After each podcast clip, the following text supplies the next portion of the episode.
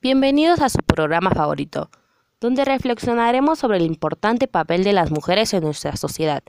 Para ello, nuestro grupo de expertos hablará más sobre el tema. ¿Qué es el feminicidio? El día de hoy me concentraré en un solo tema, el feminicidio.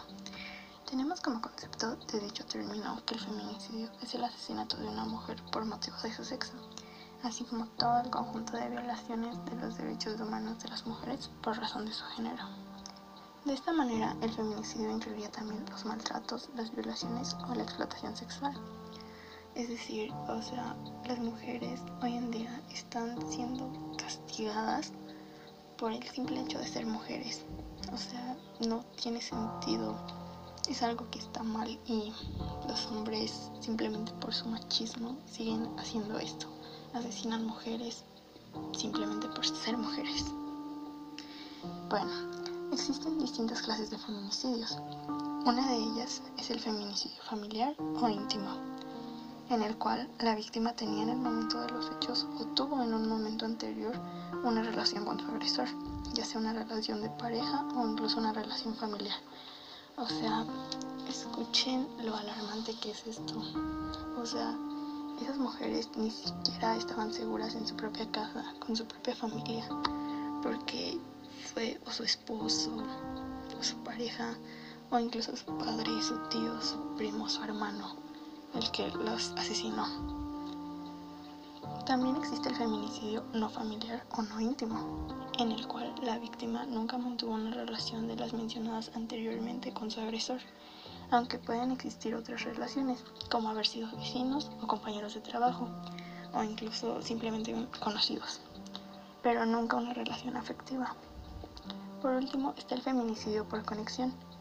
Este se refiere a las mujeres que fueron asesinadas al intentar rescatar a otra mujer cuando un hombre quería matarla. Este es muy feo porque o sea, la mujer tuvo el valor de acercarse al acto en el que querían asesinar a otra mujer y lo único que recibió, o sea, su único premio por su valentía fue perder su vida.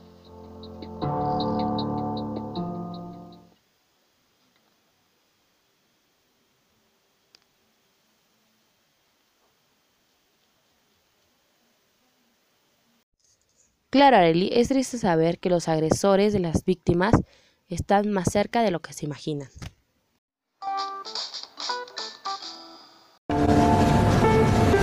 Barreras.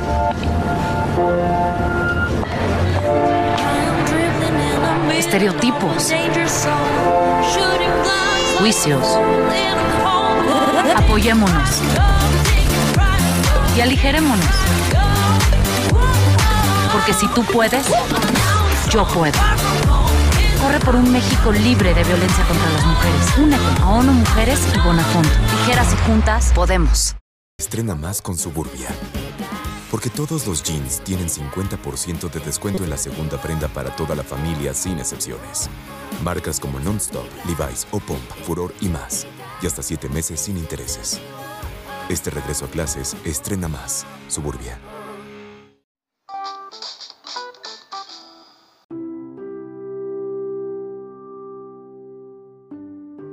¿Por qué marchan? Hola, mi nombre es Paz y les vengo a representar el tema de las marchas feministas. ¿Por qué marchan? Marchan para tener igualdad de género, para poder tener poder social, económico y político. También marchan para acabar con todas las violaciones, para acabar con todo el maltrato hacia las mujeres. Es decir, la mujer no siempre ha tenido lo que tiene ahorita en todo el tiempo. O sea, hace tiempo o por decir no puedan ni votar, entonces pues por eso marchan, para poder tener la igualdad de género, para poder ser lo mismo que los hombres. En el tiempo las feministas han dado cuenta que el patriarcado no es bueno para la sociedad. Han sometido a muchas mujeres a la voluntad del hombre. También se puede decir, hay hombres feministas, es decir, apoyan el movimiento y no todas las mujeres se consideran feministas. Así que pues ocupan su lugar en la sociedad y reconocen como una realidad la cultura que no debería de ser censurada. En todas estas marchas hemos visto que ocupan mucho algunos. El verde y el morado son unos de estos. ¿Qué representa el morado? El morado es el que lleva el mensaje ni una más ni una menos, en referencia a las mujeres desaparecidas o que son asesinadas. El verde. El verde es un color que se muestra a favor del derecho de decidir sobre tu cuerpo y a la despenalización del aborto. Además es una oportuna atención médica a las mujeres que vayan a someterse al proceso. En estos últimos cinco años las manifestaciones de mujeres han incrementado, al igual que los feminicidios.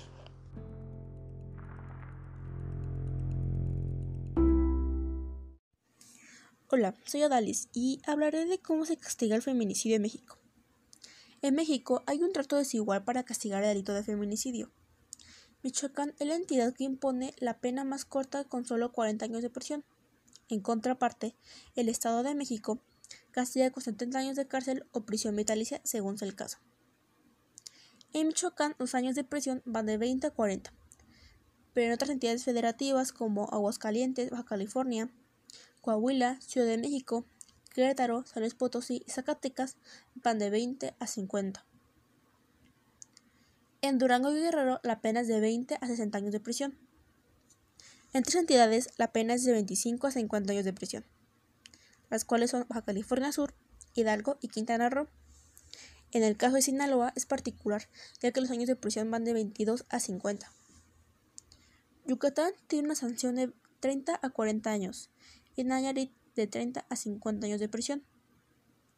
Guanajuato y Sonora tienen de 30 a 60 años de prisión para sancionar a un feminicida. Y Tlaxcala contempla de 30 a 70 años de prisión.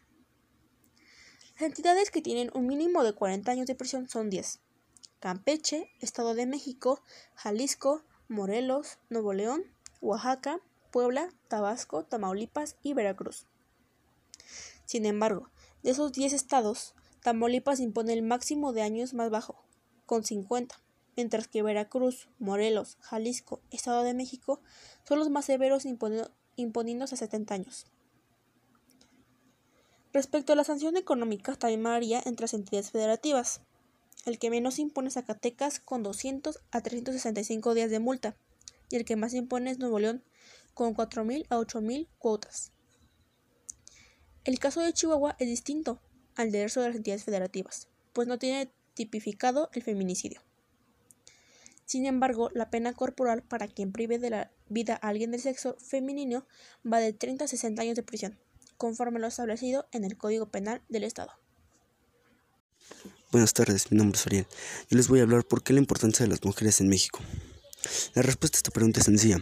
Además de implicar patrones culturales que afectan nuestra vida familiar, impactan directamente en el, en el desarrollo económico, político y social del país. Estos son algunos de los datos más relevantes. Trabajo. Del total de las personas que habitan en nuestro país, 51.4%, equivalentes a 61 millones, son mujeres, de las cuales 19 millones forman parte de la PEA, población económica activa. De este número, un 44% no encuentran trabajo y tienen una, mayor propensión a trabajar ser amas de casa. Hola, mi nombre es Emanuel Cortés. Yo les platicaré sobre el origen del 8 de marzo. Probablemente te preguntes, ¿por qué se celebra el 8 de marzo el Día de la Mujer? La fecha no fue elegida al azar. Se escogió este día para conmemorar un terrible suceso que se produjo en 1911 un incendio en una fábrica de Nueva York que acabó con la vida de más de 140 trabajadores, en su mayoría mujeres. El Día Internacional de la Mujer del 8 de marzo fue declarado por las Naciones Unidas en 1975. Dos años más tarde, se convirtió en el Día Internacional de la Mujer y de la Paz Internacional. Tienen que aprender a manejar. Sí, a 70 empleados sin sudar. La nueva barra antitranspirante de Secret te protege contra el sudor y cuida tu piel, dejándola suave e hidratada. Cámbiate a Secret, protección invisible que cuida tu piel. De invisible a invencible. No sudes, avanza. Esta es la historia de dos personas nacidas en países diferentes que volaron a destinos lejanos, pero solo sabían decir una cosa. ¿Tú quieres con todo? Sí, con sí.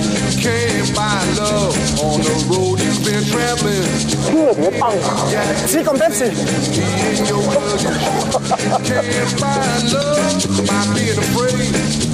Je vous sers quelque chose à? Sí, con Pepsi. Ah, sí, sí. Sí, con Pepsi. Bueno, a continuación les informaremos.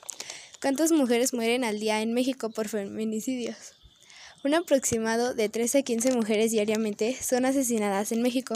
En el mes de enero del 2020 se confirmaron 114 asesinatos. Hasta entonces, en tan solo lo que llevamos del 2020 van 487 casos de feminicidio.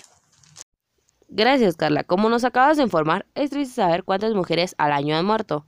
Uno de los casos más tristes es el de Lupita, y Fabiola nos contará más de ello. Hola, mi nombre es Fabiola Medina y yo les hablaré sobre algunos de los casos que han ocurrido sobre el feminicidio en México. La mayoría de estos casos son indignantes. El hecho ocurrió en el municipio de Nezahualcóyotl, en el Estado de México, un lugar en donde el índice de feminicidios es alto y hay autoridades que se mantienen al margen. No hay mecanismos especiales o más allá de algunas alertas de género en algunos municipios. Empezaremos el conteo con el caso de Lupita, menor de 5 años de edad que fue golpeada hasta la muerte y su cuerpo abandonado en Nezahualcóyotl, Estado de México, el 18 de marzo de 2017. Durante nueve meses nadie identificó el cadáver y nadie fue señalado por el crimen. Semanas después, su madre y su padrastro de la menor fueron detenidos por el caso después de una intensa denuncia de activistas, entre ellos Frida Guerrera. La menor pasaba hambre y soledad en sus días. Los padres se dedicaban a robar y vender el motín en el metro Pantitlán. Los activistas señalaron en su momento que el gobierno del Estado de México se vio obligado a intervenir, pero ellos no lo hacían por mandato o porque le importara, sino por la fuerte presión social que ellos estaban viviendo en ese momento. Otro de los casos sería el de Ingrid Escamilla, que muchos mexicanos han expresado su indignación este martes por el brutal asesinato de ella, una mujer de 25 años que murió presuntamente a manos de su pareja en el norte de, la Ciudad de México. El hombre detenido, identificado como Francisco Robledo, de 46 años, fue encontrado con manchas de sangre y ante el cuerpo de Escamilla, quien presentaba múltiples laceraciones de arma blanca. El asesinato ocurrió el domingo pasado, pero las fotos de la víctima fueron publicadas en las portadas de tabloides de Ciudad de México, lo que ha aumentado la indignación de muchos en México por este feminicidio. La Fiscalía General de Justicia de la Ciudad de México anunció que al menos seis personas, policías y fiscales, están siendo investigadas por filtración de las imágenes, ya que según ellos esto podría afectar el caso y no podían proceder contra él. En redes sociales se ha hecho un llamado a compartir el rostro de Ingrid en lugar de las violentas fotos del feminicidio. A Ingrid Escamilla la asesinó su esposo en casa, como a cientos de otras mujeres. Eso no la hace culpable a ella. El único responsable es quien la mató y el sistema de misoginia y machismo es el que educa a los hombres. Los feminicidios es uno de los grados más extremos del conjunto de actos de violencia histórica y sistemática que padecen las mujeres toda la vida.